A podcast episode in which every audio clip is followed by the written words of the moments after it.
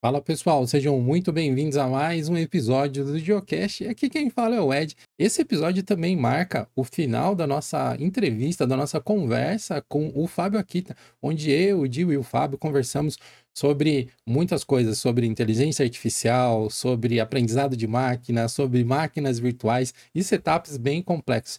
Acredito que o conjunto do primeiro episódio que foi publicado há 15 dias atrás e desse episódio vai te dar bastante insights, bastante dicas sobre coisas que você pode tentar levar para o seu dia a dia.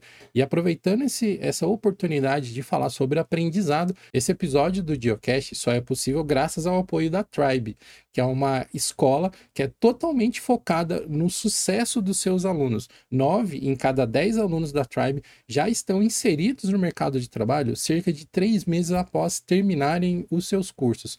A Tribe ela está tão comprometida com o resultado dos seus alunos que ela contratou uma empresa externa de auditoria para poder monitorar os resultados que os seus alunos estão conseguindo com o conhecimento que está sendo adquirido lá e dessa forma ela poder oferecer uma solução, uma preparação ainda melhor. Então, se para 2023 o seu objetivo é dar um up na sua carreira ou começar uma carreira nova, eu sugiro fortemente que você conheça a Tribe.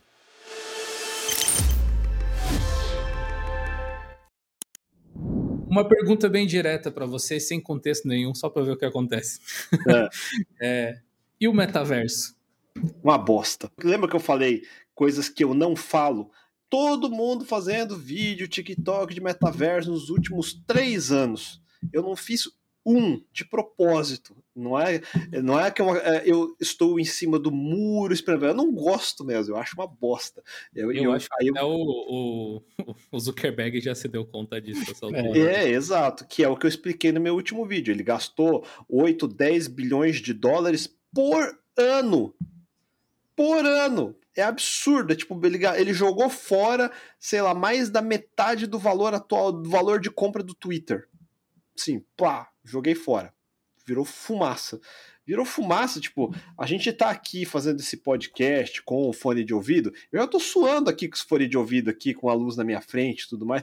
Aquele negócio na cara, com aquela borracha aqui no torno da pele, você vai. Dermatologista vai adorar, porque ele vai ter que ficar tratando a porra da pele que vai ficar nojenta, descascando, quebrando, ressecada e tudo mais. Entendeu? Você vai ficar nojento. Imagina você ficar oito horas com aquela porra na sua cabeça.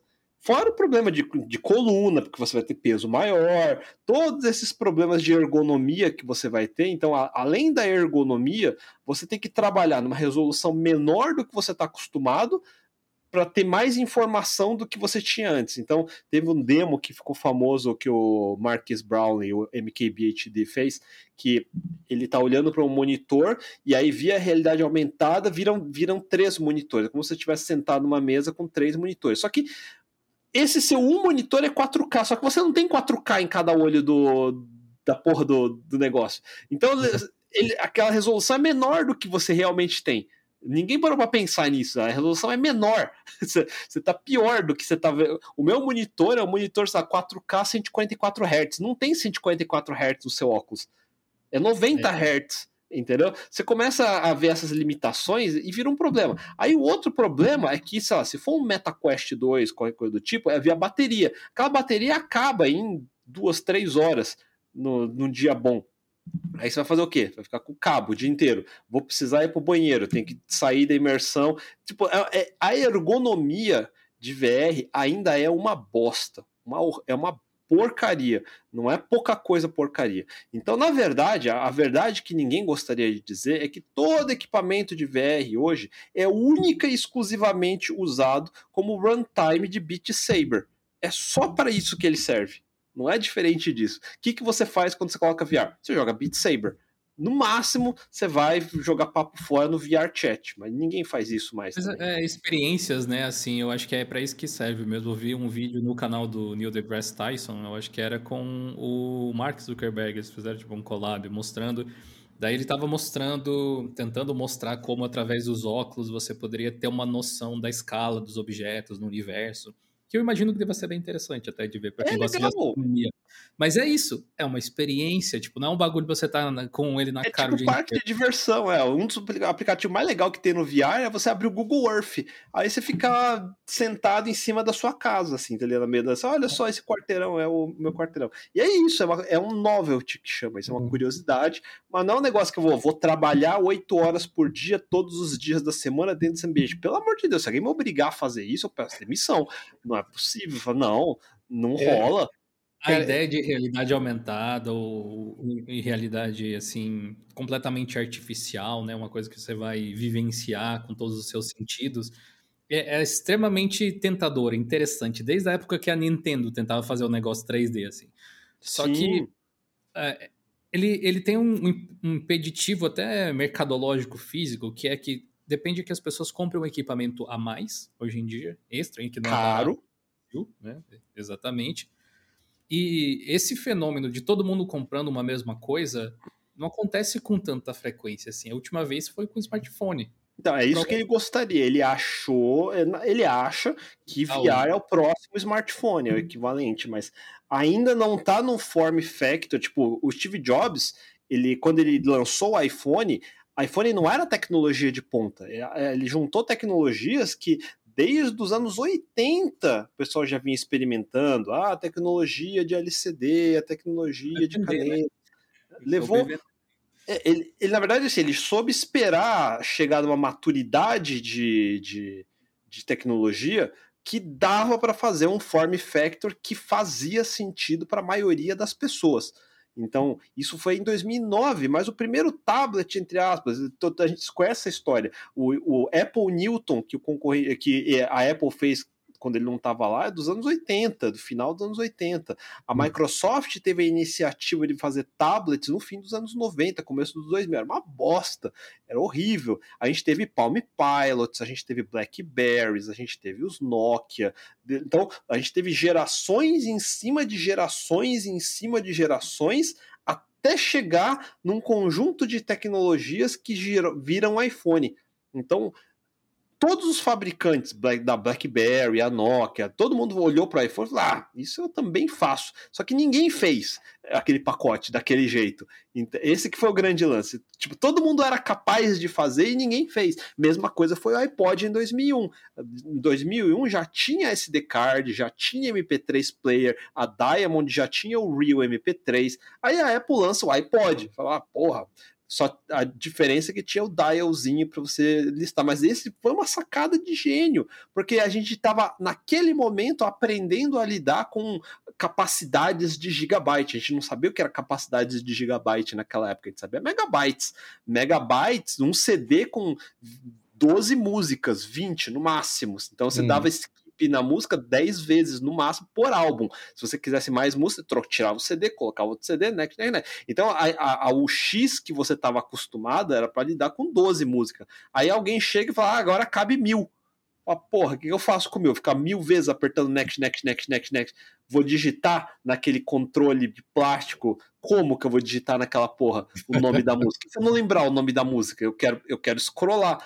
Então, para fazer aquele maldito scroll wheel, fez uma puta diferença. E esse que era o grande gênio da Apple de industrial design, de fazer um produto cuja usabilidade conseguia juntar as tecnologias da época em algo que uma pessoa comum consegue usar que é o que se a Apple pegasse, sei lá, se o Steve Jobs tivesse vivo e resolvesse, vou resolver o problema de criptomoedas e fazer um wallet que as pessoas consigam usar que é isso que falta no mundo de criptomoedas, por exemplo.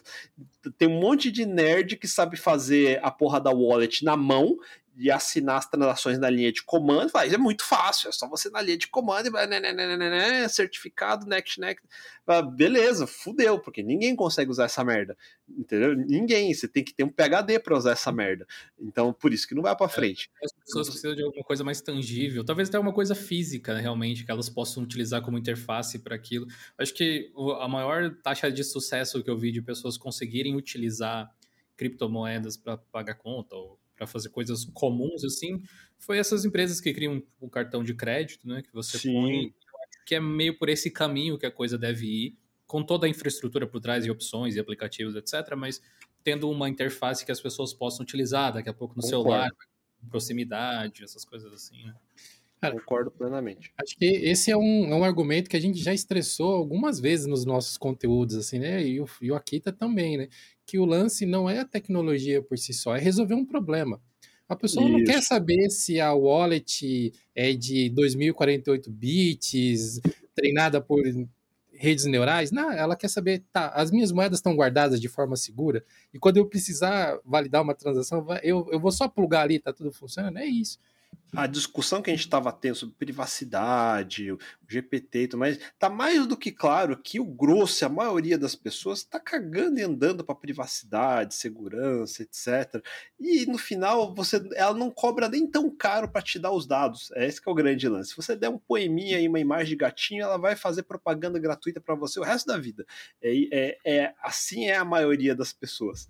Então, na verdade, quando a gente fala em segurança, privacidade, essa preocupação toda que a gente tem por trás, é a gente no 0.001% que tem essa noção só. Uh, a gente deve ser, a gente deve estar na lista da CIA dos mais procurados, mas sabe que tem uma questão interessante de tipo uma, uma moeda que as pessoas descobriram que tem uh, recentemente, né? Algumas pelo menos, mas sempre tiveram que foi os dados. É curioso que você possa pagar com dados no caso, né, de você fornecer dados. E eu sei que para algumas pessoas, especialmente a galera mais hardcore do software livre, isso é um absurdo, mas eu consigo ver como um enriquecimento da população, porque em alguns casos você tem a opção de não utilizar os seus dados, você pode escolher não participar de algumas coisas, pelo menos assim. Algumas não tem como, sei lá, assim que você nasceu você foi registrado, como recuperar isso aí. Mas digamos assim, eu posso Você pode forjar a sua própria morte.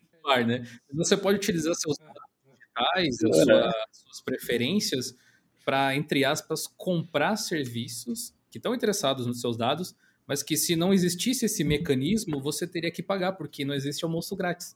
Então, de, de certa forma, isso viabilizou que pessoas sem condição financeira tão grande pudessem acessar serviços que de outra forma não existiriam. Sim, por isso que o Facebook pode ser livre, por isso que eu posso usar o Google de grátis. Né? Eu ter, no, nos anos 90 eu teria que pagar um preço para usar o Google, na verdade eu acho engraçado que as pessoas acham que tem o direito de postar vídeos no YouTube. Já parou pra pensar nisso? Que os é jovens verdade. nasceram numa época onde isso parece ser natural e você ser impedido de fazer isso é um atentado contra a sua liberdade de expressão? Né? Quando na verdade é uma empresa privada que não deve nada a você. Facebook, ele tá num momento difícil agora, porque ele ficou um tempão mexendo com VR, VR, VR, e não deu certo, não chegou, não chegou nem a de, começar a dar certo. E o negócio principal está deteriorando, está deteriorando no nível tipo absurdo absurdo. Várias partes do mundo não usam mais Facebook. Tipo, só nos Estados Unidos que uma certa nicho de população usa. E não sei porquê. Tipo, muita gente que nem eu, a gente tem conta, mas a gente não usa. Tipo, eu fico, pô, é o lugar que eu uso para postar as coisas mais bosta que eu vou achando, eu vou postando lá. Pá, pá, porque ninguém olha mesmo, então ninguém nem viu que eu postei uma bosta lá. A gente tem posts automatizados no Facebook através do Instagram. E é isso, basicamente. É, é isso mesmo. Faz anos que eu abandonei a, a ideia de gastar tempo. E não é nem por ideologia, nem nada, ah, porque eu odeio Zuckerberg, não sei o que lá, é porque não, tipo, tá uma bosta mesmo, não tem nada para fazer lá. Tanto que eu tô no Instagram, né? Mas é. uh, a questão é realmente, o Facebook deixou, como os jovens diriam, deixou de ser legal. E o pessoal tá fazendo outras coisas aí, TikTok. O próprio Instagram deixou de ser legal e aí pô, TikTok, né? Antes é. tinha Snapchat, tinha Periscope também, meio que tiveram o momento deles já morreram, então, ou estão morrendo. Então tá, tá, tá nesse ritmo de rede social. Eu, a, a, Twitch mesmo me parece meio em decadência há muito tempo, que só não cai realmente porque a Amazon por trás. Porque se dependesse é. de fazer o negócio funcionar, ele tem um apelo no mundo gamer, assim, mas não passa muito disso, assim. Eu vejo agora, agora que tá rolando a Copa do Mundo, né? Que teve os recordes do Casimiro. No... É, eu tô assistindo pelo Casimiro mesmo. a diferença entre pessoas assistindo no YouTube versus Twitch é abissal. Eles não conseguem nem um milhão de pessoas assistindo na Twitch, enquanto no YouTube tá em 5 milhões e tal. Não, é, YouTube é, uma, é um braço do Google que realmente manda muito bem, muito bem. O Google como um todo, assim como todas as tech startups, inflaram. Só para vocês terem uma noção, eu estava vendo esses dias esses números. O, o YouTube hoje, ele tem mais ou menos uns 6 mil funcionários, a, a divisão YouTube. Em 2019, que não faz muito tempo atrás, tipo, pré-pandemia, já era gigante, já era número um. Ele tinha 3 mil funcionários. O Google dobrou de funcionários nos últimos três anos. Dobrou. Tá nesse nível. Por isso que, por isso que tá inflado e tava faltando gente, porque o pessoal tava contratando demais. Mas pensa assim, o YouTube em 2019 precisava de 3 mil pessoas. O YouTube em 2019 era N vezes o número do Twitter em 2022. Que aí a gente entra na discussão do Elon Musk de como é que o Twitter está sobrevivendo com tão pouca gente. E o pessoal esquece, e aí falando do Facebook, quando o Facebook comprou o WhatsApp, o WhatsApp tinha um bilhão de usuários e tinha 50 funcionários. Esse foi o grande case na verdade, naquela época de eficiência e produtividade que justamente justificava o valor do WhatsApp quando ele foi comprado por não sei quantos bilhões, alguma coisa do tipo, e era a empresa mais enxuta do mundo, e ela conseguia aguentar o nível brasileiro de tráfego de WhatsApp, entendeu? Com um bilhão de pessoas usando. Era esse era o grande case. A gente fala, a gente está falando de futuro de tecnologia e tudo mais, e a queda voltando lá para o primeiro assunto da bolha. No final, a gente converge para o Facebook, chegando nesse ponto, nesse contexto histórico que está acontecendo agora. Então, assim, eu não gostaria. Eu gostaria de estar tá na pele do tio Zuck, mas eu não gostaria de ter o problema que ele está tendo agora. Tipo, ele deixou de ser uma, um dos maiores bilionários, mas ele continua sendo tendo muito dinheiro. Então, tipo, ele não vai morrer de fome tão cedo, mas a pressão que está em cima dele nesse momento é sobre-humana. É, é, difícil até de se con conseguir se colocar no lugar de uma pessoa assim, né? Por mais que esse exercício de você, de empatia, tá? de você se colocar na posição dos outros seja sempre válido, tem, tem certas situações que tem alguns seres humanos no planeta que não tem um, um, um equivalente não dá. É. Simular aí no seu dia. Ah, é... se eu fosse o Zuck, não dá. Não dá essa área do, do se eu fosse é igual planilha de estatística, né? Você pode massacrar os dados até fazer eles falarem o que você quer ouvir, né? Mas na prática. É que nem, é que nem Elon Musk. Hoje em dia todo mundo sabe ser, se botar no, no, no chinelo do Elon Musk. Tem 500 vídeos no TikTok. Ah, o Musk está fazendo errado, o Musk está fazendo errado. Falei, caralho, vocês são especialista pra caralho. Pra caralho. Uhum. Nunca fez um software na vida e tá, tá falando um monte de merda. Se pelo menos tivesse falando uma coisa útil, ainda beleza, mas as analogias que o povo faz ainda é tão juvenil, assim, nível. O entendimento de como é a arquitetura de software é tão no nível programa de TV, tá ligado? Aquela coisa é, bem. Ah, era só apertar um botão que funciona. Ou então, pior, ele tá do outro lado, assim, não, porque é absurdamente complexo, por isso precisava de muito mais gente. Fala, cara, não faz nenhum sentido o que você tá falando. Nenhum sentido. Eu tava assistindo o jogo do Brasil ontem, na, na no, no, YouTube também, no, no Casemiro, com a minha namorada, com a minha esposa. E aí a gente estava conversando sobre. A gente olhou o número de pessoas assistindo em simultâneo, assim. A gente conversou sobre isso e falou assim: Cara, você já pensou como a tecnologia é fantástica hoje em dia? Eu acho que só quem não teve tecnologia que consegue às vezes perceber esse tipo de coisa, né? Que tem um site que está conseguindo sustentar uma live com quase 5, 6 milhões de pessoas, ao mesmo tempo que sustenta milhares de outras lives e vídeos subindo simultaneamente, codificando em resoluções diferentes. Que do caramba é esse tipo de coisa, assim. Escalabilidade é uma coisa que a maioria das pessoas não entende como funciona. Ele não entende que o esforço inicial é mais difícil, que depois que você passa de um certo ponto, entre aspas, não é que é mais fácil, mas você já sabe como aumentar. Então você já tem a arquitetura no lugar para só. No caso do Google, é só pluga mais um data center. Tipo, assim, ah, põe mais um data center, beleza. Ele já a compra deles não é compre mais alguns servidores, não, já compra ah, mais dois data center, põe mais dois data center na compra. Então já é uma outra escala. Eu queria te perguntar sobre o seu setup novo, né? Da última vez que, novo. Da última vez que, eu, que você participou do canal de Linux foi rapidão assim, você disse que estava usando WSL para programar e tal, que era qual sistema você usa para desenvolver. O panorama parece ter mudado um pouco, aparentemente, mudou. ao menos o setup mudou um pouco. E você criou uma forma de, de operar o seu computador bem uh, incomum, vamos chamar assim. Eu gostaria que você explicasse para a galera. Até 2016, eu era exclusivamente usuário de Mac. Então eu programava em MacBook, fazia palestra em MacBook, minha vida era MacBook. Isso foi desde quando a Apple migrou de PowerPC para Intel em 2006. Então, de 2006 a 2016 foram 10 anos usando MacBooks. Eventualmente eu mexia com Linux aqui e ali, meus funcionários tinham Linux, então e antes também eu já mexia com Linux antes, então antes de 2006 era uma mistura de Linux barra Windows XP, Windows NT, Windows 2000, então eu usei todos os flavors de Windows também, então eu sempre tinha que misturar, mas em 2006, 2016 foi meio que exclusivamente só MacBooks. Aí 2016 foi uma, aquela fase em que Steve Jobs já tinha morrido, a Intel estava fazendo CPUs cada vez mais quentes, thermal throttle, a, o MacBook estava decaindo naquela época. Então aí eu comecei a olhar de volta para o mundo dos PCs para ver se mudou alguma coisa. Aí eu comecei a comprar notebooks PC. Aí eu passei a usar notebooks PC com Linux.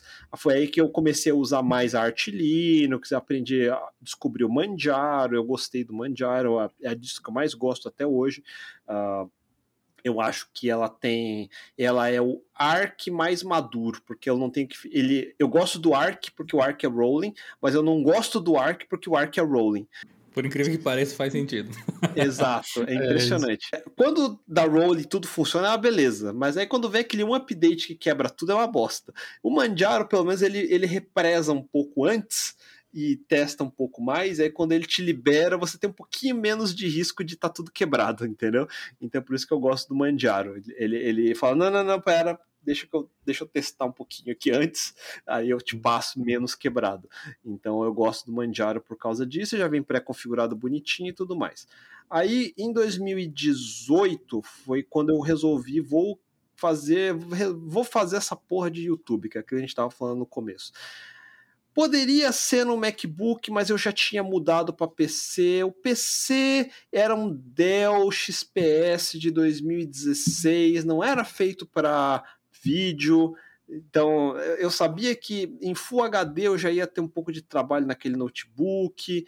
Aí eu tentei, mas não foi tão bom. Eu comprei um notebook, eu tinha um outro notebook que eu tentei dar um, um up nele para editar vídeo. Eu editei alguns vídeos nele. Como eram no começo eram vídeos de 10 minutos, então dava. Era vídeo de 10 minutos, Full HD, dava. Eu gravava em MP4, não é o melhor formato, mas era pequeno tal. Então dava para editar, não tinha muito efeito, eu não sabia fazer muita coisa ainda, então dava para fazer. As primeiras uma dúzia de vídeos do canal foi feito no notebook Dellzinho tal, funcionou. Só que chega num ponto que você fala, ah, não é tá meio lento. tá meio lento vou comprar um PC de verdade. Aí fazia uns 20 anos que eu não comprava um PC de verdade. Falei, vou comprar um PC bom. Aí em São Paulo tinha uma montadora que era bem conhecida, mas eu acho que faliu, eu não sei se mudou de nome, chamada Rockets. Aí eu resolvi ir na Rockets montar um PCzinho torre para mim. Foi a minha primeira torre em 20 anos, que era um Intel Core i7 com 16 GB de RAM, aí eu coloquei uma NVIDIA, era a GTX 1080, que ainda é uma puta boa placa, se você for jogar jogo Full HD, não para 4K não serve, mas para Full HD é excelente. E aí essa GTX 1080, é, comecei a estudar mais sobre GPUs e tudo mais, e aí uns dois anos, dois, três anos eu fiquei gravando e editando vídeo só nesse PC. Era um Windows com Adobe Premiere, com essa GTX 1080, 16 GB de RAM, Core i7. Aos poucos eu fui dando upgrade. Aí eu coloquei um softbox decente, coloquei um teleprompter decente. Aí eu tinha uma câmera que era uma Canon T5i, eu mudei depois para Sony a A7 III. Agora eu tenho a câmera, ele grava no SSD e agora eu estou usando codecs de verdade de edição, que é o DN DN, DNX, NR, DNX HR, DNX HR. Então, que é como Apple ProRes, todo mundo pensa em MP4, MP5, mas na verdade o formato de edição de vídeo é um outro formato que é, é não comprimido, justamente uhum. porque se você for editar num zip, imagina você estar tá editando dentro de um zip, você tem que ficar comprimindo, descomprimindo, comprimindo, descomprimindo, é uma bosta. Então você edita num formato já descomprimido, só que ocupa espaço pra cacete. E aí eu comecei a brincar de fazer o meu NAS, que tá aqui em cima, então eu comecei com HD externo, como todo mundo. HD externo não vai dando mais espaço, você é obrigado a ter múltiplos HDs externos, aí não é legal, porque você pode perder. Então eu fui investindo em ter um NAS. Agora o meu NAS tem 40 tera, Caramba. alguma coisa, alguma coisa assim. É. Eu sei que tinha um NAS antigão, né? Aquele... Eu tinha um NAS antigão, o Drobo. O Drobo. Eu tinha um Synology pequenininho também. Aí eu, eu migrei para o NAS. Aí uma vez, eu sempre quis migrar para um NAS grande. NAS grande que eu pudesse colocar Ethernet 10 gigabit. Esse que era o, o grande o grande trunfo, porque Ethernet 1 gigabit é uma bosta. Não dá para editar vídeo em 1 gigabit. Em 2.5 gigabit já dá para editar vídeo. Aí eu queria colocar 10 gigabit, que aí eu poderia colocar máquina virtual lá não só não para rodar a máquina virtual lá, para deixar o disco virtual lá e eu poder botar do meu PC. Então é, eu queria poder fazer esse tipo de coisa. E aí eu não precisaria ter 500 HDs no meu PC, eu poderia deixar só um NVMe forte, um ou dois e botar tudo do NAS. Então aí foi a hora de fazer o upgrade. Eu comecei a fazer o upgrade do PC. Aí eu fui primeiro para um Intel Core i9, coloquei 32 GB de RAM, troquei para RTX 3080 e aí virou minha nova máquina de edição bem mais pauda. Eu poderia estar editando 4K nela tranquilamente. É, eu ainda prefiro manter meus vídeos em Full HD porque eu não faço nada que precisa de 4K. Então, minha cara não precisa estar em 4K, não vai melhorar muito se vocês verem minha cara em 4K. Eu prefiro é, fazer o contrário. De mais popular, né? Hoje em dia, as pessoas ainda não assistem muito em 4K no Brasil. Não, não assistem. No, no final, não é tão, não é tão importante estar em 4K. É, é melhor você gravar em 4K e você ter espaço de corte para você diminuir para Full HD, tendo espaço de mover o seu vídeo dentro do frame de Full HD. Então é, é assim que eu prefiro gravar e é assim que eu edito. E Daí, uma vez fazendo isso, eu estava usando Windows porque eu estava usando muito Adobe. Eu gosto de usar Adobe. Não tem, o Photoshop é bom, não tem jeito. Neurofilters são bacanas. É conveniente de usar Adobe. Eu uso Adobe literalmente desde o Photoshop 4.0. A gente está falando de 1996. Então, tipo, é aquela memória muscular que não vai desaparecer tão cedo. E eu, como eu não trabalho com isso, então eu também não tenho incentivo financeiro para eu ficar mudando de ferramenta toda hora também. A única ferramenta que eu realmente quis mudar era o DaVinci Resolve. Esse eu queria aprender mesmo, porque realmente o DaVinci Resolve é muito melhor, mas tipo, é, é absurdo de melhor. O Premiere é uma bosta. É tipo, é, se você sabe usar, ele funciona muito bem. Mas se você não souber certos truques, vai virar uma carroça e você não sabe por que vira uma carroça. No DaVinci Resolve, é ele, tudo que você der de hardware para ele, realmente parece que ele está usando aquele hardware. A interface é fluida, tudo realmente tem aquela qualidade Mac de programa uh, que funciona, que não dá crash, que não tem glitch, que realmente é responsivo. Então o DaVinci Resolve é, é um upgrade absurdo. É chato também, mas é chato porque ele realmente foi feito para profissional. Ele não foi feito para fazer vídeo de aniversário da sua filha de 10 anos. Não é, não é para isso que ele foi feito. Para isso tem iMovie no Mac e é aí que você vai usar iMovie. Agora, DaVinci Resolve é se você for fazer shots de filme de Hollywood. Ele vai ter todos os templates de colorização de câmera profissional de Hollywood. Então você vai filmar em Ari Alexa, você vai filmar em Red, você vai filmar em Blackmagic. Então é muito foda de você ter acesso a esse ferramental que não tem num produto normal. Ele, ele é grátis, né? Tipo, tem a versão paga, mas ele é grátis também. Entre aspas, ele é grátis. A versão grátis para mim não serve para nada. Eu vou te explicar por quê. Ele não deixa você usar GPU. Ah, é?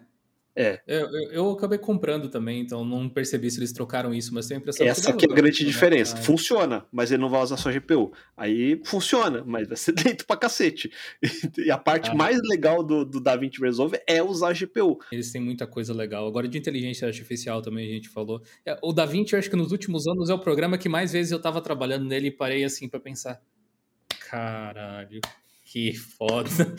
É, é muito foda. É muito foda. É absurda. Se você gasta um tempo para aprender as partes mais legais de colorização, máscaras, eu, eu todas aquelas coisas avançadas. Cara, é muito foda. Não sei se você chegou a fazer isso, tem que só para ver como que funcionava, mas ele tem uma ferramenta de remover objetos de cena agora. Tem. Você diz assim, tem, tem, tem, tipo uma pessoa atrás da, da, da, sua, do seu shot, assim. Você vai lá e faz um risquinho. Não quero esse. Aí ele, ele processa todo o bagulho e reconstrói a cena como se nada tivesse acontecido. É Exato. De... É aí que você consegue ver como que se faz composição em filme de Hollywood ficar do jeito que é. Tem até uns canais muito bons, o canal do Kazi, que é um colorista de Hollywood, ele pega, por exemplo, vamos fazer o look do Blade Runner 2049. Ah, aí ele pega um shot é, então ele monta, vamos, fica igualzinho, vamos pegar o filme The Batman, fazer aquele mood daquele. Ele faz. É animal. Eu lembro, eu lembro de ter visto ele fazer o do Mad Max, se eu não me engano. do Mad Max, exato. Exato. Então, você é, é, no Premiere você vai ter muito mais trabalho de fazer. Em outros editores talvez você não consiga, mas no DaVinci Resolve vai, vai acontecer. É nesse nível. Aí falando do DaVinci, então o DaVinci funciona em Mac, funciona em Windows, funciona em Linux. Eu tentei usar em Linux, funciona também. Só que eu gosto de usar pacotes da Motion VFX. Motion VFX é uma empresa terceira que faz é, é, letreiros, é, setas, callouts e tudo mais. São, ele vende como pacote e o instalador é de Windows. E eu preciso que ele, e ele precisa checar a licença, porque é um produto pago. Então só vai funcionar no DaVinci Resolve de Windows. Passo 1. Um. Passo 2. Eu queria voltar a jogar jogo de PC. Fazia anos que eu não jogava, porque eu estava trabalhando, empreendendo, pá, pá, pá, e eu queria voltar a jogar. Agora eu podia jogar, finalmente podia comprar uma, uma GPU que dava para jogar. Eu falei, eu quero jogar. Então vou instalar Steam, vou jogar. Funciona no Linux, é fato, mas funciona melhor no Windows. Fora que eu queria jogar muito jogo antigo, que eu não estou mais afim de jogar do zero. Então eu queria realmente usar cheats usar os famosos Wimod, programa de trainer, jogar meus códigos de vida infinita e foda-se. Eu já joguei aquele jogo 20 anos atrás, eu só quero jogar de novo sem me ter dor de cabeça. Tá é ligado? só matar saudade, né? É só pra matar saudade. Com, com, uns 30 vidas já direto, né? É, já joga a vida infinita, foda-se. Ah, um exemplo disso é o Homem-Aranha Remaster, que tem no PlayStation 4, e eu joguei no PlayStation 4 até essa metade. E aí saiu para PC a versão remaster, que eu podia jogar em, em 4K, com Ray Tracing e tudo mais. E eu não tava afim de jogar tudo do zero de novo, tá ligado? Porque eu já tinha até a metade com ele. Eu falava, foda-se, eu vou jogar da vida infinita. Então, beleza. Então eu tinha esses dois use case, games e edição de vídeo que eu precisava de Windows. Por outro lado, aí finalmente eu estava com o PC ficando muito bom, eu queria voltar para Linux. Só que Linux tem um certo problema com NVIDIA. Então Wayland não vai funcionar tão bem, vai ter aquele monte de problema. Então eu falei, cara, vou fazer o seguinte, vou, eu finalmente vou me dar o trabalho de configurar PCI Pass-Through, e aí eu vou fazer, eu vou pegar uma plaquinha menor de, de, de AMD Radeon, para colocar como meu, minha placa principal para Linux nesse PC. Então, meu PC vai bootar por essa placa AMD e ele não vai pegar a NVIDIA. Eu vou colocar o VFIO para bloquear o driver da NVIDIA de carregar o, a placa. Então ele carrega um driver dummy e esse dummy prende na placa. Então ele, ele buta com a AMD. E aí então eu buto o Manjaro, o Gnome com a AMD. E aí funciona o Wayland, funciona tudo bonitinho. Agora eu preciso editar vídeo, preciso jogar. Aí eu instalei QEMU KVM, aí o QEMU KVM Uh, aí eu crio uma máquina virtual. Nesse caso do Windows, eu tinha um segundo NVMe que já era o meu Windows principal. Agora eu estou fazendo o QEMU botar pelo meu NVMe principal. É, porque quando eu migrei para Manjaro, eu estava com o Windows anterior tudo funcionando, então eu fiz um dual boot de Manjaro no segundo NVMe, e aí agora do Manjaro eu faço o QEMU botar pelo NVMe do Windows que já tinha. Então ele está rodando o Windows via NVMe direto na máquina barebone. Então bare metal já já fica muito bom. Aí eu resolvi fazer um upgrade de CPU e de memória. Aí eu troquei o meu Core i9 por um Ryzen 9 é, 5950. Então eu subi de 24 threads para 32 threads. E aí eu já subi de 32 GB e falei, foda-se, vou saturar essa porra, 64 GB. Foda-se. Caramba. Aí eu coloquei, ainda é DDR4. Eu não investi numa placa-mãe DDR5. Hum, acho que vários monitores aí ou é um só? Aí são dois monitores, eu tô com uma, uma Asus uh, TUF de 32 polegadas 1440 e eu tô com uma Samsung que eu não lembro o modelo, que é 4K, que fica na vertical, ela é de 27 polegadas vertical. Aí para fazer esse setup, com a Xorg e NVIDIA é uma bosta. Eu tentei, eu tentei e eu tentei e é uma bosta. Não fica alinhado, não fica do jeito que eu quero. Os aplicativos movendo para lá e para cá, o scaling, tudo fica uma bosta. Então, se tiver NVIDIA como placa primária, com Xorg, com setup de dual monitor, é, um, é uma bosta. Quando eu coloquei a AMD e passei a botar com Wayland, tudo funciona. É impressionante. Wayland funciona bonitinho. Dual Monitor funciona bonitinho. Tudo funciona bonitinho. Então a, a recomendação é, para Linux. Quer dizer que é engraçado, só para te contradizer, eu tenho um setup quase igual, assim, um monitor 4K e um Full HD aqui, com um NVIDIA, um Shorg, só não é um Manjaro, mas tá ok até, tipo, é uma máquina de trabalho aqui. A única coisa que eu acho meio, tipo, eh, que o Wayland seria melhor é o lance de escala fracionada, que ele não lida tão bem quanto poderia. Mas escala fracionada, que ainda também não é 100% no Wayland, e eu soube que nos últimos cinco dias está tá, tá para sair o suporte de escala fracionada decente para Wayland, acho que é o WP uhum. Fractional, blá blá blá, alguma coisa do tipo, mas enfim, de, uhum. digressing. Uh, principal que está funcionando é a minha máquina principal. Então aqui eu uso uh, aplicativos normais. Ah, preciso abrir o Discord para falar com o pessoal da empresa, preciso abrir Zoom, preciso abrir. Ah, e o Zoom está funcionando bem para fazer call, Google Chat está funcionando bem. Então todos esses aplicativos mais normais aqui está funcionando bem e é onde eu deixo para ah, preciso desenvolver alguma coisa rápida. Eu já não faço mais código de cliente. Todo mundo me pergunta isso, eu não posso mais participar de código de cliente, daí eu viro obstáculo nas coisas. Eu, eu seria o gargalo hoje em dia. Então eu não posso fazer isso. Então meio que eu estou aposentado, vamos dizer assim, do código. De vez em quando ainda brinco com código, então eu deixo todo o meu ambiente de desenvolvimento nessa máquina principal Manjaro. Então aqui eu tenho o SDF instalado, eu uso o terminal Alacrity, eu deixo o Visual Studio Code, mas eu gosto de usar Neovim, Neovim com o pacote de LunarVim, funciona bem pra caramba. Aí eu deixo instalado, pré-instalado Rust, Go, NPM, todas essas coisas mais básicas está instalado nessa máquina de desenvolvimento. Aqui eu testo tudo que eu preciso, funciona de buena. Aí eu preciso, beleza, vou gravar vídeo, vou editar vídeo, então vou jogar. Aí agora eu vou no QEMU, eu buto esse meu Windows, esse meu Windows, ele vai fazer o, é, o, tal do PCI Pass-Through, que é basicamente agora aquela placa NVIDIA que tava pré, é, não estava carregada, ele vai passar para essa máquina direto, sem passar pelo meu Manjaro por baixo. Então a máquina virtual Windows vai pegar e carregar essa NVIDIA direto sem estar tá passando pelo Mandiar. Então não tem tradução, não tem emulação, não tem nada. É direto como se estivesse plugando a placa NVIDIA na máquina virtual do Windows.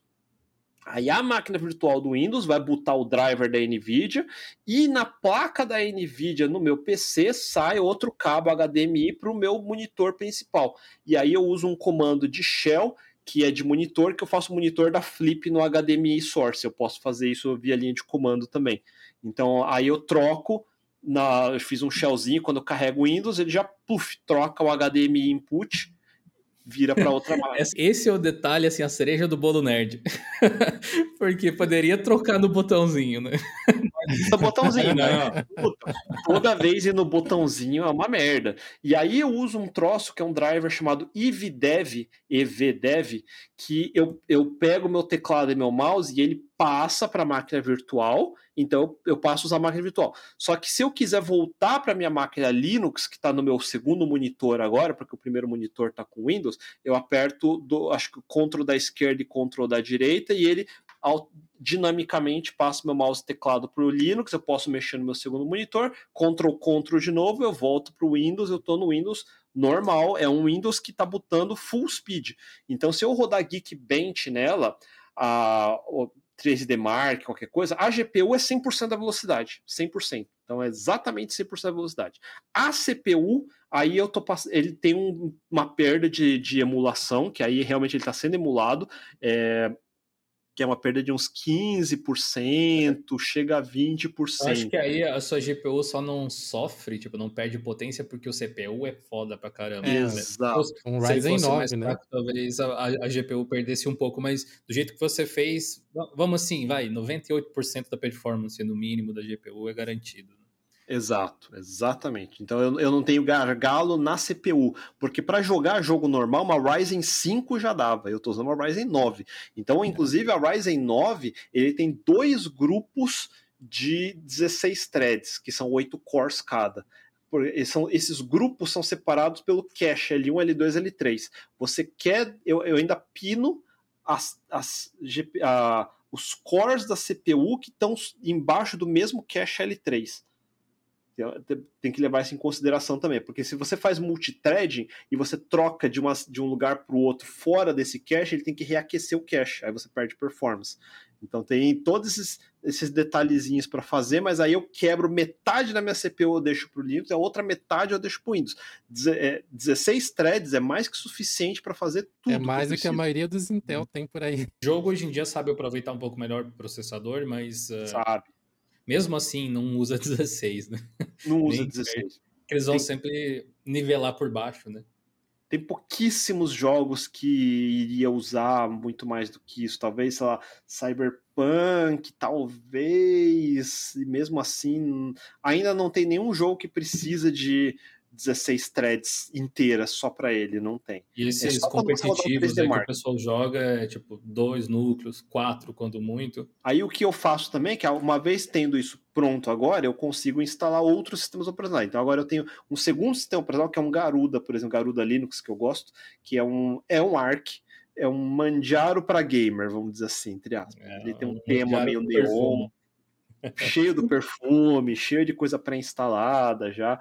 É bonitinho. Mas aí esse eu deixo numa, num disco virtual no meu NAS, que aí ele baixa via. Ele tá. É uma pasta compartilhada na rede que tá direto lá. Além disso, eu tenho um disco virtual só para Steam. Então, o meu Windows, eu, nesse Windows, eu, ele tá no meu NVMe, mas a minha pasta de Steam ele tá no NAS. Então todos os jogos ele carrega do NAS. Você sente alguma diferença muito grande de performance? Porque eu imagino Sim. que o SSD é bem mais rápido, né? A velocidade do NAS, quando você tem múltiplos HDs em paralelo, ele usa, ele vai, cada HD vai aumentando a velocidade do seu NAS. Então é assim que funciona. Então, em velocidade total, uh, crua, você se aproxima de um SSD. É como se eu tivesse um SSD. O pessoal pergunta, ah, por que você não faz um NAS de SSD? Porque não precisa, não, não, não faz sentido. Eu consigo chegar a 7 mil, 8 mil gigabits por segundo, que é uhum. quase perto de saturar os 10 gigabits.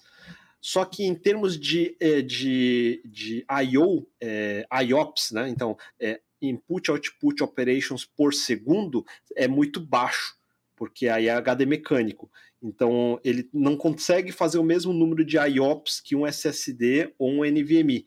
Então, se você tem muitos pequenos arquivos sendo acessados, ele vai ser mais lento do que um SSD. Se você tiver um arquivão gigante para puxar, aí vai ser a mesma velocidade, entre aspas. Esse seu NAS é aqueles que tem tipo um SSD de cache? Você Também usa? tem um SSD de cache. Aí eu uso eu uso dois NVMe's de 1 tera de cache. Então eu tenho uhum. eu, são dois NVMe's em RAID 0. Desculpa, tem, em RAID 1. Você tem um vídeo que você apresentou quando você estava configurando esse NAS novo, não tem? Eu lembro de você ter comentado é, alguma eu, coisa. Eu mostrei no meu Instagram esse NAS novo. Eu fiz um vídeo que eu explico sobre o RAID, mas ainda não era com esse NAS. Eu ainda não fiz, acho que um vídeo. Com... Eu, eu cheguei a mostrar sim, eu cheguei a mostrar sim. Eu não, não mostrei muito, mas eu mostrei sim. Ah, que o grande lance é que agora, eu, aí, eu, por exemplo, eu tava tendo um problema outro dia que eu tava montando, consertando o PC da minha namorada, né? Aí é não sabia por que motivos estava dando um pau absurdo que uh, não conseguia instalar nada dentro daquele Windows, dava crash, tela azul, cagava, eu não sabia que porcaria que é, cheguei a trocar memória, dei reset na CPU, é, repasteei, tentei fazer tudo, reinstalar o Windows do zero, e, e toda vez que ia instalar qualquer coisa dentro desse Windows dava dava tela azul. Aí no final eu descobri que o problema era o SSD. O SSD estava dando problema. Quando ele começava a gravar em cima de algum setor, alguma célula dentro do SSD, bateu na célula que estava errada, ele dava tela, tela azul. Aí eu resolvi trocar, coloquei um NVMe. Aí o que, que eu fiz que eu fiz errado? É... Aí eu não tinha configurado a BIOS da forma correta, e aí o NVMe ele tava, é, era um NVMe de 4 tera, só que se você buta em MBR e não em GPT, ele hum. não enxerga 4 tera e particiona errado. Aí eu tava tendo um monte de problema por causa dessa porcaria. Aí uma hora eu me enchi o saco, aí o que que eu fiz? Eu peguei o NVMe, coloquei num adaptador de USB, pluguei na minha máquina, montei na máquina virtual que eu tenho aqui e instalei o Windows via máquina virtual e aí eu botei para lá. Nossa, que rolê. a parte legal é que essa máquina virtual funciona como se fosse uma máquina normal. Eu posso botar, plugar um SSD e ele vai usar como se fosse um SSD normal. Eu posso instalar um Linux, posso instalar um Windows, posso usar via um HD externo, NVMe externo ou disco virtual no NAS e vai tudo ah, funcionar. Clonagem, tipo, criar um disco, uma cópia do disco que você Exato. pode armazenar virtual e depois passar para um SSD de novo. O meu grande lance é que uma vez que eu passei a usar os codecs de vídeo, que não é MP4, não é, é H265, é, eu pude passar a usar DNX HR, é que o problema é que esses arquivos é como se fosse um zipão descomprimido. Então, MP4 é um vídeo zipado. O arquivo de edição é um vídeo desipado. Então significa que cada hora de gravação em 4K são 100 GB. Então se eu gravar 3 horas são 300 GB. Se eu gravar 4 horas são 400 GB. É meio terabyte num episódio. E é isso mesmo, vai ser vai ser meio terabyte no episódio se o episódio for muito grande. É, a média acaba sendo 100, 150 GB por episódio. Aí eu gravo isso num SSD Aí esse SSD, eu, eu, eu, uh, quando eu jogo no meu sistema, eu estou fazendo feed no NAS. Eu estou jogando pro NAS. Então a vantagem já está no NAS, já está backupeado, ele já tem redundância. E aí quando eu vou editar no DaVinci, eu, eu arrasto do NAS direto para minha timeline. Eu não preciso copiar de volta para minha máquina. Ele edita via rede porque a conexão de 10 gigabit é rápida o suficiente para eu conseguir dar scrubbing no timeline, ficar arrastando a, a agulha ali e arrasta bonitinho. é a mesma velocidade. É, não é a mesma velocidade no NVMe, óbvio, do local, mas é rápido o suficiente para eu conseguir editar um vídeo 4K direto do NAS. A flexibilidade que esse setup te proporciona paga o custo de ter alguns segundos a menos de flexibilidade ali na timeline. Né? Exato.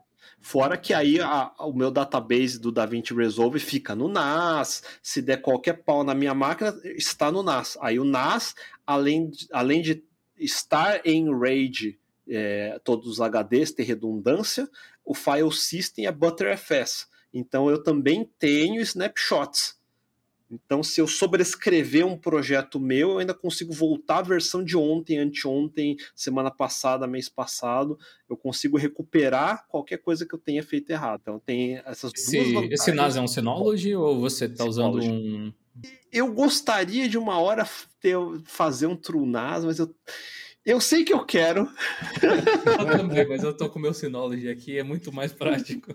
Pois é, é muito mais prático. Eu sei que uma hora eu vou querer fazer isso. Eu vou falar, ah, 40 teras não é mais suficiente. O dia que eu falar, agora eu quero ter 200 teras, faz de conta. Vou colocar ah. 10 HDs de 20 teras cada. Sei lá, qualquer coisa desse tipo. Porque HD de 20 teras chegou num, num ponto de preço que tá bom daqui a, sei lá, cinco anos. Eu vou querer fazer um TrueNAS, provavelmente. É, a gente já tá falando de infraestrutura de data center dentro dos estúdios aí. É, aí eu vou querer colocar fibra ótica, não vai mais ser cabo de, co cabo de cobre, é, começa, começa a ir para outro nível, né? Mas, mas, é um vislumbre bem, assim, interessante de como é o mundo de produção profissional de vídeo. Porque se a gente que, apesar de tentar fazer as coisas da melhor forma possível, é amador, perto de um estúdio de verdade, é para você tentar imaginar como é a infra por trás de uma superprodução, assim, ou uh, simplesmente às vezes de canais uh, muito grandes do YouTube. Eu, eu gosto de ver o por trás das câmeras lá do Linus Tech Tips, com aquelas câmeras sim, da Red lá. Sim, beta servers e tudo mais. Nossa, deve ser é, tenso você gravar um vídeo com aquilo lá e aí exportar terabytes de, é, de o Linus Tech Tips, ele é basicamente um canal de televisão Cara, eu, eu fiquei bem animado com esse setup que você mostrou aí, que você comentou. Porque assim, meu setup é bem mais simples, mas em termos de estrutura é quase a mesma coisa. É um Ryzen 5, eu tenho também o NVMe, tenho uma, uma 28, uma 30, 30, 30, 60 Ti, 3060 Ti, isso. É, e eu tenho uma, uma 1650 que está parada. Então, em tese, eu consigo montar uma solução muito sim. similar a essa que você montou aí, né? Fazendo os pass-through da GPU. Sim. E eu tenho três monitores também. Então, eu posso finalmente ter o Windows rodando sem ter que ficar dando boot na máquina. Pô, eu vou tentar fazer isso. Se você é só, é só checar para você não deixar a máquina no lugar que esquenta demais. Se você esquentar demais, porque vai ser duas GPU, né? E uma delas provavelmente vai ficar uma em cima da outra. Então tem que tomar muito cuidado com isso. Opa, no meu caso, por exemplo, eu tô agora com uma RT, eu tava com a RTX 3080, aí eu coloquei a RTX 3090 que eu achei é, com preço até que razoável, que acabou de ser a 4090 e a 3090 deu uma caída, né? Uhum. Aí a 3090 é, é dual PCI, então ela ocupa o espaço de dois slots PCI. E, a, e o segundo PCI de 8 lanes que vai ter já é grudado na, embaixo. Por isso que eu, eu garanti que eu comprei um AMD de Radeon, que é bem fraquinha, mas bem fraquinha. Era, a, acho que é a, a 6400, 6400. Uh, que aí eh, ela não esquenta nada, quase nada. É quase uma placa integrada, vamos dizer assim. Uhum. Porque ela fica bem embaixo da placa da 3090, que por si só é um vulcão, né? Então, se tivesse mais uma ainda sendo vulcão, se eu colocasse tipo uma 68000 XT, fudeu. Se eu colocasse uma 68000 XT ali embaixo, que aí eu ia ter que colocar cooling com com liquid cool de alguma coisa, um AIO, qualquer coisa do tipo. Sim. Ou talvez usar aquelas pontes PCIs para conseguir colocar ela dentro de uma uma, um Usar um riser. É, um riser para colocar num posicionamento melhor dentro do gabinete, né? Que aí conseguiria dissipar mais o calor e tal. São umas e opções. Tá, o problema também. é que o gabinete tem que suportar ter esse cara na vertical, porque senão não vai ter onde montar ela. Aí você é. tem que construir um lugar de montar dentro dela, né? Então dá para fazer. Então, eu, mas não dá para colocar a placa muito potente junto. Aí a outra solução também é, seria ter uma placa mãe que suporta Thunderbolt e aí colocar uma GPU como uma eGPU externa, que aí ele vai estar tá resfriada externa. Eu vou perder 15, 20% de performance, mas daria para colocar uma segunda placa mais potente, por exemplo, do que a que eu estou usando agora. Em tese, daria para fazer também com o vídeo integrado né, dos processadores. O problema é IOMMU. É, é agrupamento de IOMMU. Então, dentro do, da, da, da, da organização de PCI, o dispositivo tem que estar tá sozinho num grupo de IOMMU. Então, para você, porque eu, eu, na hora que eu falo que eu não carrego esse dispositivo, ele não carrega o grupo. Se tiver alguma outra coisa importante junto no mesmo grupo, ele não vai conseguir não carregar junto, de faz de conta que é, sei lá, o hub USB principal tá junto com a placa integrada. E aí, aí você perde as duas coisas. Eu perco a integrada e USB, por exemplo. Se você não for usar USB, beleza, mas talvez você precise. Então, ou outro dispositivo, a placa de áudio, tá na mesma IOMMU, aí você hum. perde o áudio, entendeu? Então depende muito da configuração de IOMMU, que é uma das coisas que tem que seguir no tutorial que costuma ter no wiki do Arc lá, explicar. Ele vai ter um scriptzinho que vai listar e vai, você vai ver, ah, o IOMMU da placa de vídeo está isolada do resto do sistema, então dá para isolar ela. Acaba ficando mais prático ter duas placas mesmo. Aí você garante que nada do PC fique inabilitado. Né? É. Não, não tem como simplificar esse setup, né? Mas um, talvez seria utilizar o gráfico integrado para a máquina Linux e deixar o pass-through na placa, na placa externa como eu uso o Ryzen 9, o Ryzen 9 não tem GPU integrada. Ele assume que se você tem dinheiro para comprar uma Ryzen 9, você tem dinheiro para comprar uma GPU, então ela não te dá integrada. Mas era isso aí que eu tinha pensado, né? Você deixa o chip integrado para o sistema e tal, mas uh, enfim. Eu estou usando a Nvidia como a placa que eu desligo e eu estou usando a AMD como a principal. Eu podia fazer o inverso, que era usar a Nvidia no Linux principal e deixar uma AMD como pass-through se eu quiser usar macOS até a versão que suporta Intel. Então, se eu, eu posso fazer uma máquina virtual macOS passando a placa AMD para ela, porque macOS não suporta NVIDIA. Já faz Aí antes que alguém vai e comente, ah, suporta sim, sim, suporta até a GTX 10 alguma coisa, que é uma placa de uh, quatro anos atrás. O nosso episódio anterior foi sobre Hackintosh, então o pessoal que tem dúvida pode conferir aí que a gente esmiuçou essas coisas. O Gabriel Luquina, né, que conversou com a gente lá do universo Hackintosh, ele criou uma, um, um script que facilita a instalação de máquinas virtuais usando Proxmox, que é bem isso, fazendo pass-through também de GPU para o macOS poder ter uma performance melhor. Tem esse detalhe também, que se você pode usar as máquinas virtuais usando um remote desktop, o equivalente a um remote desktop, que é como se fosse uma tela de streaming da sua máquina. Só que aí você vai ter latência, não vai ser tão boa. A outra coisa é você ligar o monitor direto na placa de vídeo. Então é, é outra opção também que você pode ter. No meu caso, eu prefiro ligar direto à placa de vídeo. É então o né? monitor né? é dedicado, não tem não tem encoding, não tem nada acontecendo, é latência zero. É a melhor, uhum. melhor é, é nativa, é como se estivesse botando de verdade. O aspecto bom disso aí, de você acessar via VNC, por exemplo, a máquina, um negócio mais assim, é que você pode acessar de qualquer outra máquina na rede. Exato. Eu posso Mas abrir meu notebook e pegar a máquina do Proxmox, exato. Você comentou que você usa um programa chamado Eevee Drive para fazer o switch de teclados, né? De... EVDev. É. EVDev. Você não sente nenhum tipo de input lag em jogos, alguma coisa assim? Não, porque ele realmente está é, é, é, o drive, é no nível do driver mesmo. Então é simplesmente está desviando um if para lá, um if para cá, entre aspas. A diferença é assim, uma placa de vídeo, uma vez que inicializa, é da máquina que inicializou. Ela não tem modo dinâmico. Você não pode desplugar uma GPU e replugar uma GPU. Não funciona. Tem até um canal que tentou fazer isso. Ah, o que acontece se eu tentar desplugar a GPU com o computador ligado e religar de novo? Ele não reconhece. Ele, ele perde o. Eh, você tem um momento de boot, você tem uma inicialização, tal, tal, tal, tal. Você precisa ter esse, esse momento de boot. O USB, por outro lado, é dinâmico. Eu posso tirar, colocar a qualquer momento do PC. Então, hoje em dia é mais fácil de você ter máquina virtual, porque eu posso pegar um USB, desconectar do host e reconectar no guest, e vice-versa. E é dinâmico. Ele, ele é como se você estivesse realmente puxando o cabo USB e replugando, entendeu? Então, funciona. Acho que talvez um, um, paralelo que a gente possa fazer para o pessoal que está escutando a gente, ficar bem inteligível assim, é um hot swap, né? O termo leigo para explicar né, esse processo de você plugar e desconectar porque tem tanto a conexão física quanto a conexão lógica, e as duas podem ser ativadas e desativadas através do software. Aí na máquina Windows, então eu uso Steam e eu uso o DaVinci Resolve, produtos da Adobe, então essas coisas de Windows. Aí eu falei que eu instalei um Garuda. Nesse Garuda eu fiz exclusivamente para ser uma instalação Linux de retro game porque aí nele eu instalei o RetroArch, instalei uh, todas as lib retro da vida, instalei PCSX2, RPCS3, Citra, CEMU, uh, qual que eram os outros? É o Model, o Super Model 2, Super Model 3, todos. Então é, é, esse, esse, esse Linux roda todos os, todas as máquinas velhas que você me disser, ele roda.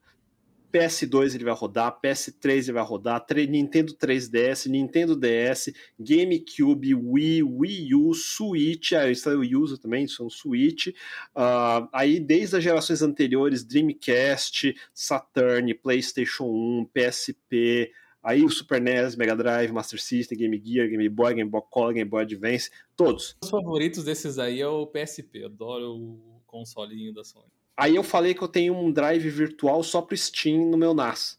Esse drive virtual, ele tem 3 terabytes só de jogo de Steam.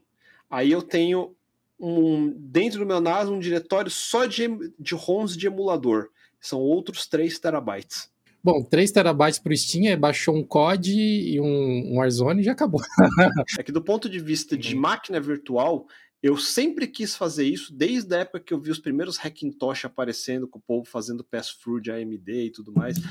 É, na verdade, eu ainda, eu ainda tô pensando em qual seria a melhor forma. Talvez eu. É que eu não quero mexer no meu PC agora, que eu acabei de comprar um gabinete novo, tá tudo funcionando, mas eu queria fazer o que o senhor falou, de colocar um riser, para colocar um AMD mais forte, para eu poder fazer um pass-through de AMD para ter um macOS que funciona a velocidade full entendeu? Com GPU AMD. Aí mas eu ainda eu não consegui me justificar o suficiente para ter esse trampo ainda. Então eu ainda não fiz isso, mas tá é. perto de poder fazer, entendeu? Tá lá, tá no gol. Mas não quer ver uma coisa que é bacana? Dentro do meu Windows virtualizado, que eu tô passando a NVIDIA inteiro para ele, eu consigo plugar meu Oculus Rift, que ainda é aquele que pluga no PC, e ele funciona de boa. Eu consigo plugar minha, meu volante direto na USB que eu estou dando pass-through direto e ele pega de boa. Então ele funciona realmente como um Windows normal, normal. normalzão. Sem lag, sem stutter, sem nada. Funciona é. perfeito. E isso tá me dando umas ideias, porque eu vou até aproveitar essa oportunidade para falar do nosso canal do YouTube, que é o de Linux Labs, que foi recentemente renomeado, né? Era de Linux Clips, agora é de Linux Labs. E a gente tem a ideia de trazer essas, essas ciências de foguetes que a gente faz com os nossos computadores, às vezes. Já faz algum tempo que eu estou pensando num jeito de fazer algo similar, isso que você fez com o seu. Mas eu, sinceramente, ainda não tinha tido esse clique dos pass-through, de fazer nesse, dessa forma. E aí eu, eu tinha feito uma listinha de compras do AliExpress, que provavelmente agora vai rodar tudo nesse final de ano, que é um, um botão, um switch externo que eu posso ligar e desligar o computador sem ter que acessar a minha CPU, porque ela fica numa posição meio ruim aqui em cima de mim. E eu tenho dois KVMs, é, dois hubs USBs, é, tipo 3, que fica aqui perto de mim também. Então, meu, dá para eu fazer aqui um, um, painel de controle de avião ligando e desligando máquina virtual. Ah, ah. A parte legal de máquina virtual é essa uma microcontroladora que você depois consiga fazer uma conexão com a Alexa, aí você liga o PC por, por voz também. Aí fica top. Meu, abriu muitas possibilidades aqui. Ah, eu acho que a pedacinho de informação que faltava para eu concretizar essa ideia que eu tinha de montar essa máquina assim, era esse seu lance do pass-through que eu realmente não tinha pensado ainda. A documentação do ARC de PCI pass-through é bem completa, mas é chata. A primeira vez que for fazer vai dar merda violenta. Vai. Já se prepara para. Você tem que estar tá naquele dia que você já vai preparado para assim, vou reinstalar o sistema inteiro do zero algumas vezes. Documentação do ARC e chato, na mesma frase, é tipo um pleonasmo, na verdade. É isso aí. Ninguém vai na Arc Week para se divertir. Não, mas ó, fica, fica a dica para a gente tentar fazer uma versão mais acessível desse material para galera ali, inclusive. Que era uma Sim. coisa que eu estava testando. Você utilizou o Virt Manager para fazer o gerenciamento das VMs? Você não precisa do Virt Manager, eu não precisaria, porque eu, eu starto tudo via, via o Virch na linha de comando. Então eu dou uhum. Virch start, Virch destroy, etc. Mas para editar o XML da máquina virtual, por alguma razão eu acho mais fácil fazer por ali, ou quando eu preciso gerar um disco virtual, aquele kcal 2 e tal, aí eu uso via o Virt Manager, mas tudo isso dá para fazer via linha de comando, não precisaria.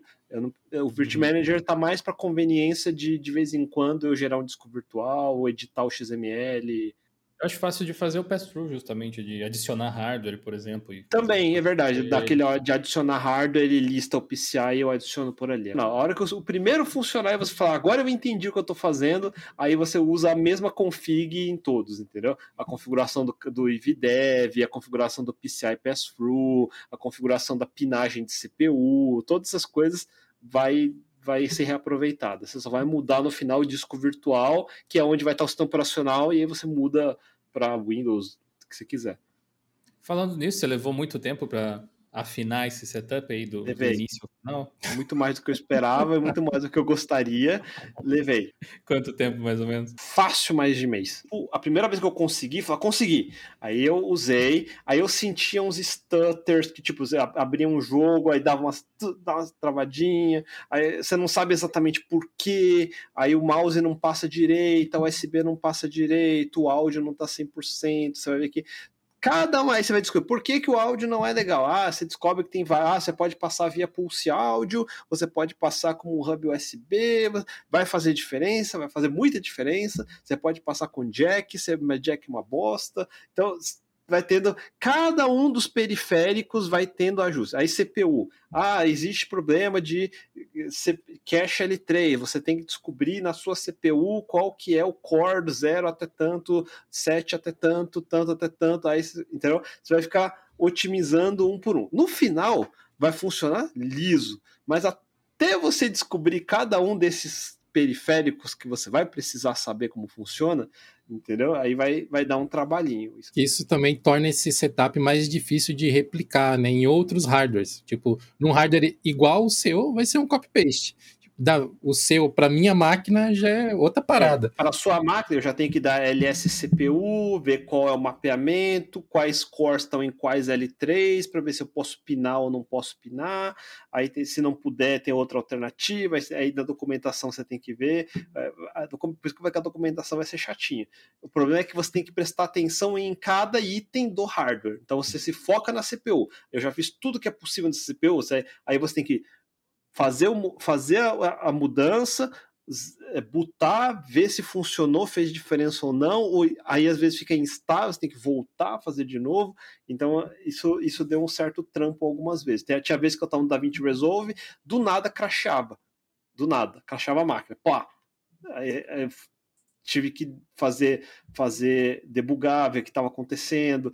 Aí eu, eu suspeito que era a forma como eu estava pinando a CPU que eu mudei e parou de dar problema. Então, entendeu? Vai às vezes vai funcionar e vai ter algum defeitinho que vai encher o saco depois. Ah, por exemplo, uma, eu não tinha percebido que minha rede estava em gigabit, não estava usando 10 gigabit, entendeu? Você uhum. fala, ah, não, não pode ser via NAT, tem que ser via bridge. É importante entender os conceitos e não simplesmente copiar e colar, né? Porque vai acontecer problema e se você não entender o problema, aí você tá, tá na graxa, né? Eu, tô, eu acabei de falar que na minha máquina Garuda, que é uma máquina virtual, eu tô usando todos os tipos de emuladores possíveis. E por acaso o libretromeme demora meia hora para atualizar. Mas é que eu tô na minha máquina, eu tivesse instalado isso na minha máquina principal no meu, no meu Linux principal. Estou trabalhando, resolvi dar um Pac-Man update ali. Fudeu, vai ficar.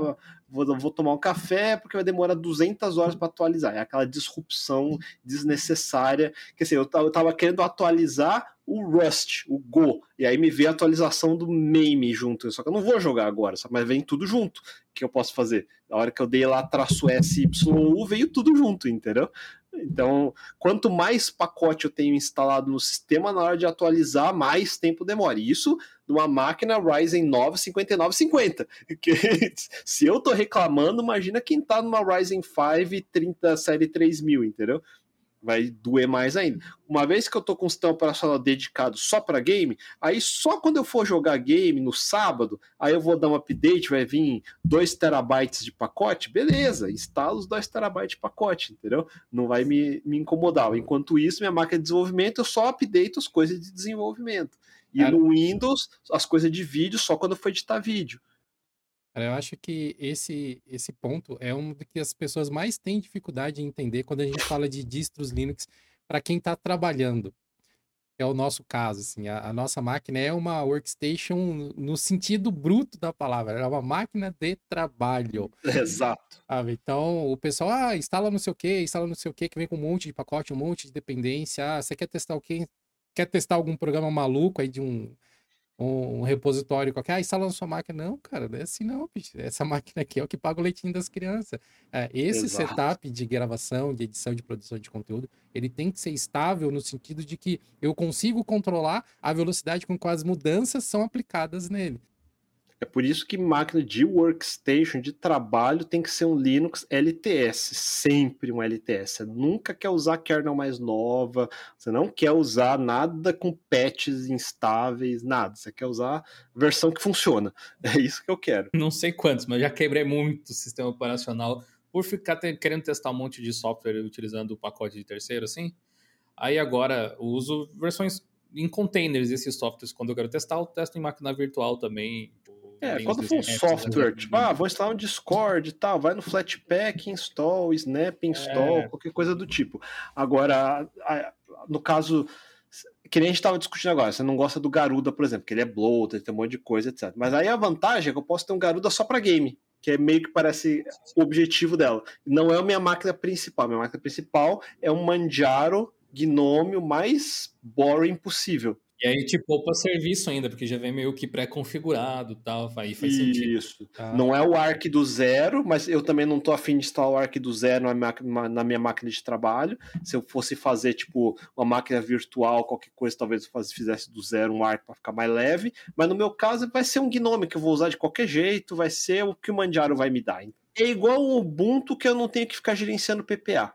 Hoje em dia nem no Ubuntu se usa mais PPA, se for ver, praticamente, né? O pessoal nem recomenda mais. Já tá melhor esse repositório, é. já tá tudo... É, não só tá mais integrado, como a própria forma de distribuir software, assim, acabou ficando mais... Não sei, mudou, sabe? Você vai querer instalar alguma coisa numa Linode da vida, no DigitalOcean, ele já puxa os snaps lá da Canonical também. É, agora, se você vai querer buscar coisa do GitHub, testar código, software experimental, coisa que vai mudar a biblioteca do seu sistema, aí Agora eu vou ser obrigado a fazer uma pergunta para você, senhor, de pergunta direta, sim ou não. Flatpak ou Snap? Flatpak, eu acho. Ah, fudeu, agora o povo do Snap vai vir matando. Curiosamente, eu fiz um vídeo recentemente, recentemente, pode dizer, um mês, eu acho, a respeito, explicando por que, que os snaps não são um lixo completo. Porque tem, tem muita gente que tem essa coisa de eu não sei, é a mesma coisa que a gente falou mais no início do programa aqui, a respeito de ser apaixonado por uma tecnologia e odiar outra automaticamente, né? Em vez de utilizar aquela que funciona na hora que funciona. Mas os snaps, eles têm alguns problemas administrativos que eu não gosto. Por exemplo, essa coisa deles forçarem atualizações mesmo quando eu não quero. A única coisa que eu posso dizer né? é, é... A única coisa que eu posso dizer é, ó, dá uma segurada aí e e atualiza daqui um pouco. Parece aquelas atualizações automáticas do Windows, que você precisa colocar uma data para atualizar e tal. Flatpak, ao menos, não tem esse tipo de coisa. Você pode atualizar eles individualmente nos gestores de pacote, ou todos de uma vez. Você pode não atualizar, pode instalar versões diferentes. Eu acho que acaba abraçando um pouco mais a, a ideia de você ter mais controle sobre o sistema. Porém, tem médio apelo comparado aos snaps em relação ao mercado de softwares proprietários que a Canonical conseguiu, uh, enfim, lidar direito, talvez pelo próprio nome que ela tem nesse ecossistema e tal. Então, muitas empresas lançam seus softwares para Linux através de Snap. É que o AUR ele tem um monte de gambiarra desse tipo. Baixa o pacote .deb, descompacta e instala manualmente, por exemplo. Inclusive o, o, pessoal do, do Big Linux, né? Aquela distribuição brasileira que é baseada no Achei Manjaro. Bacana o Big Linux. É. Eles fizeram, eles têm uma série de pacotes que eles customizaram exatamente dessa forma. Eles pegam ponto e eles automatizaram isso dentro com uma série de scripts lá de eu, eu esqueci como é o nome da ferramenta que eles queriam, mas acho que é Big Big Bash View, alguma coisa assim então, eles criaram toda uma inteligência dentro da, da ferramenta que eles baixam o pacote que for e instalam como se fosse um pacote do sistema, descompactando e pegando os scripts e mandando para os lugares que eles têm que estar. Porque, no final das contas, esses formatos de sistema são só formas diferentes de juntar os programas binários ali dentro, as configurações. Né? Então, uma coisa que está me incomodando nos Flatpak Snap é uma coisa que não é culpa nem do Flatpak nem do Snap, eu acho. Uma culpa mais ou eu fiz merda no meu Manjaro, ou é culpa do Manjaro, ou é culpa do Gnome, mas eu acho que é culpa do Gnome, é, que é o problema dos temas. Como ele está dentro dos containers, ele não herda diretamente a porcaria dos temas do Gnome. Então toda vez que eu abro, ele abre com aquela cara feia, padrão, horrorosa. Aí eu já tentei 500 coisas diferentes para tentar passar a variável GTKTMs, qualquer coisa do tipo. E o filho da puta não pega, não pega. É, eu fico puto. Ah, então um aplicativo como o Discord, que ele tem a cara própria, não tem problema, porque ele tá cagando pro seu tema, ele fica do jeito que ele quer e é isso aí. Uhum. Agora, outro dia eu baixei o Handbrake, que é para você mudar a codificação de vídeo e tal. No Flatpak, ele abre feio, aquele Vanilla Gnome GTK antigo. Aí eu desinstalei do Flatpak e eu instalei via Snap. E aí eu não sei por que na porra do Snap levou 200 horas para instalar. E quando eu abri, quebrou todas as fontes. É, Snap tem umas tretas dessas. Desinstalar e falei, foda-se, vou instalar do AUR e é isso aí. Aí no AUR funciona tudo, porque obviamente é nativo, mas... A, a questão desse, desse lance do tema é que, assim, tem, tem, do, tem dois problemas aí que você pode ter esbarrado. Uma é que a tematização dos aplicativos, digamos assim, ela é feita através de Flatpak. Então, tem umas coisas que não aparecem muitas vezes, talvez no, no PAMAC da vida, se você pesquisar no Manjaro, que são pacotes ocultos complementares aos pacotes Flatpak, como se fossem dependências, mas eles geralmente chamam de runtimes, né? Aí você tem as runtimes de temas. É, uma que fica bem óbvia, é, a gente fez um vídeo essa semana passada a respeito do Zorion S16, e ele é uma distribuição que traz suporte nativo, Flatpak e tal, mas ele não traz nenhum software em Flatpak instalado. Você pode instalar se quiser. Porém, se você mandar um Flatpak list no terminal, ele vai te mostrar todos os temas que o Zorion S tem por padrão, para que quando você instale um software, ele consiga carregar esse tema. Talvez eu tenha que instalar um pacote de temas no Flatpak. Você instala o tema que você está utilizando no sistema, só que a versão em Flatpak dele. Geralmente você vai encontrar dentro do repositório do FlatHub, no GitHub, todas as opções que tem lá. Porém, agora tem um outro problema que está rolando, que é o tal do Libia do Waita, do Gnome. Eles estão querendo criar, então criaram já, na verdade, uma lib para criar, para ser utilizada junto com o GTK para você criar as interfaces dos softwares que vai seguir aquele padrão e não permite customização de temas, né? Porque o que se tem hoje em dia não são temas de verdade, é uma troca de informação no CSS, muda os, os ícones e coisas assim. Não existe uma API para temas ou alguma coisa do tipo. Então, estão tentando fazer isso para evitar que os softwares quebrem justamente fontes, para que o ícone não fique trocado e coisas desse tipo. E aí vai acabar ficando mais naquele estilo do padrãozão do Gnome, só que com a possibilidade de você ter accent color e trocar um, coloridinho do, dos aplicativos. Aí, teoricamente, todos os apps feitos em Flatpak que utilizem Libia do Aita vão ficar com aquela aparência. Só que aí não fica com o visual que o Ubuntu coloca, não fica com o visual que o Manjaro coloca.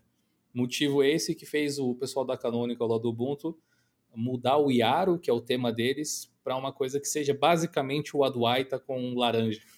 É tipo isso. E aí não vai deixar os Adwaita é muito feio, mano. Ah, aí você tematiza a cor de GTK3, uma cor de GTK2 no mesmo tema, é uma API diferente. Esse é o maior problema do Eu gosto do Gnome, eu gosto do Gnome mais do que o KDE, só que o KDE me parece mais coeso nesse ponto de vista das interfaces e tudo mais, além de ser mais customizável do que o Gnome. O Gnome parece um hack em cima do Windows XP, assim. Esse vai eu ser o. Defender, mas está difícil. Vai ser o momento do episódio que vai pipocar comentário. Que, eu, eu acho que em termos gerais, especialmente no Gnome 42, agora para frente, ele está bem coeso. É tá melhor. Assim, é especialmente os apps core do sistema. O problema são os que você adiciona que vem de terceiros, às vezes. Então, é que o problema é que o Gnome tem o mesmo problema do Windows. Se você pegar o Windows 11, Windows 10, os aplicativos novos, feitos uh, com a API moderna, são todos bonitos, translúcidos, tal, tal. Aí você abre Control Panel, é. Notepad, o registro.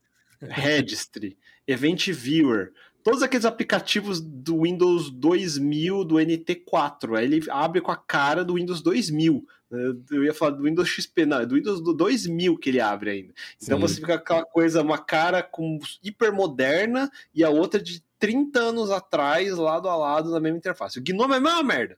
Gnome, aplicativo novo, tudo bonito. Você pega agora o aplicativo GTK2 para trás, é uma bosta, é aquela coisa feia. Acho que o KDE realmente, nesse aspecto, acaba se saindo um pouco melhor. Esse Exato.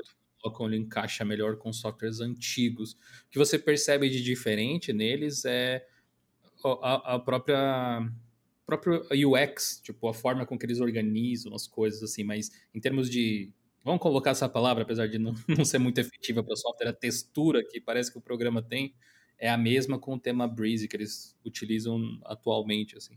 Talvez não tenha suporte a transparência, essas paradinhas desse tipo. No começo eu fiquei bem avesso, fiquei bem preocupado até com as mudanças do GTK4, LibreDuite, essas coisas, mas agora que já deu um tempo para o mercado dar uma assentada e bastante software já foram atualizados para o GTK4, eu, tô sentindo cada vez menos estranheza. São raros programas que eu abro que falam. Oh, nossa, meu Deus do céu, o que, que é isso aqui?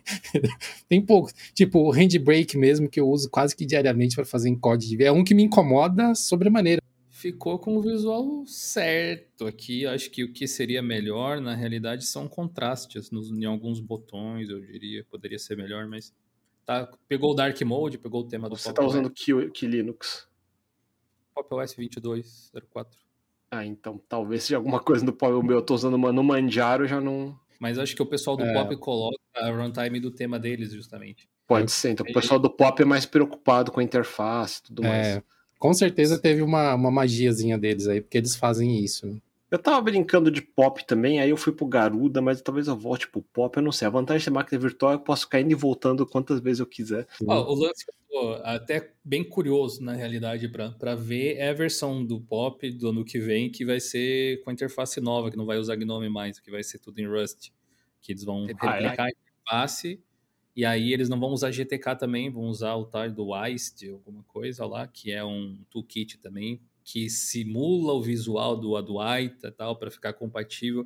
Eu acho que tem um grande, uma grande possibilidade de ser uma bosta completa, mas eu tô ansioso para ver porque é uma distribuição que eu gosto. Então eu tô querendo na realidade ver se eu vou continuar usando no que vem ou não.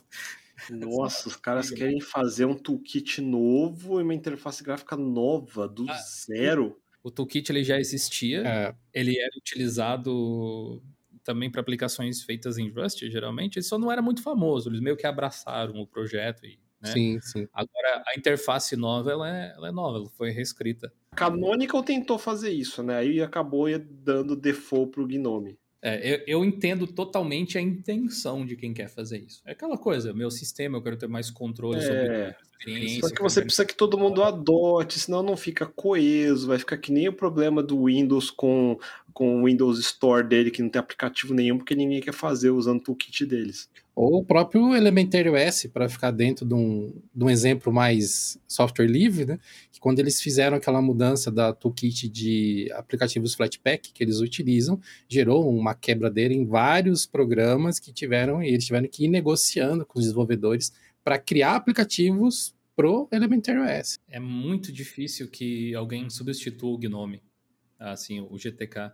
É, é, tem a Red Hat por trás, tem a Canonical hoje em dia também, são as, as, grandes empresas ali desse mundo open source. Então, o que eles adotarem, provavelmente grande parte dos desenvolvedores vai acabar utilizando, porque é onde vai parar o software que eles estão desenvolvendo. E no final do dia, aplicativos pequenininhos, que não são tão performáticos, o cara vai fazer em Electron de qualquer jeito. Então, tipo, vai ser um Discord de qualquer jeito. Tá meio que foda-se, né? É, tá por aí também vai ser uma bosta porque vai ocupar mais RAM do que deveria. Vai fazer o quê? Seus prós e contras, né? A gente fez um episódio. Uh... Quando, quando que foi o do, do Heroic Games Launcher? Dois um, episódios atrás? Um episódio atrás, um episódio. Foi o primeiro dessa temporada. É, esse é o terceiro, né? Tá. Ele, o Heroic Games Launcher, você conhece, Akita, não? Não lembro. Ele é um software feito em Electron, você falou agora, eu acabei lembrando, que ele para Windows, tem para Linux, acho que ele vai lançar para Mac também. Já tem para Mac? Ele é, ele é uma interface de código aberto, um cliente de código aberto para Epic Games Store e para o GOG lá, Games, que ficou mais famoso por causa do Steam Deck, para o pessoal poder jo jogar games de fora da Steam, aquela coisa assim. E aí ele estava contando a história de, tipo, ok, realmente, se eu não fosse fazer em Electron, se eu fosse fazer em GTK, ou do caso do Steam Deck, pensando nisso, fazer em QT por causa do KDE que ele usa lá e tal, poderia ficar melhor, mais integrado, assim. Mas Electron facilitou a nossa vida aqui de desenvolvimento. Parte ali negativa existe, de fato, mas o benefício é muito maior pela quantidade de pessoas que está trabalhando no projeto, né? Pula muitas etapas. Não, fora que eles precisam suportar múltiplos sistemas operacionais, né? Então. Apesar de GTK também ser multiplataforma, ninguém usa GTK é... para nada. Nossa, abriu o aplicativo GTK do Mac dá vontade de chorar, velho. É, recentemente eles até publicaram uma atualização que melhora um pouco esse problema, né? Mas no, no nível que o herói que tá, não seria o melhor caminho usar uma dessas, dessas abordagens, assim, um Qt, um GTK. Daria bem mais trabalho do que vantagens. Você tenta abrir o aplicativo GTK recompilado em Windows, recompilado em Mac, é uma bosta. é muito feio. Não tem como.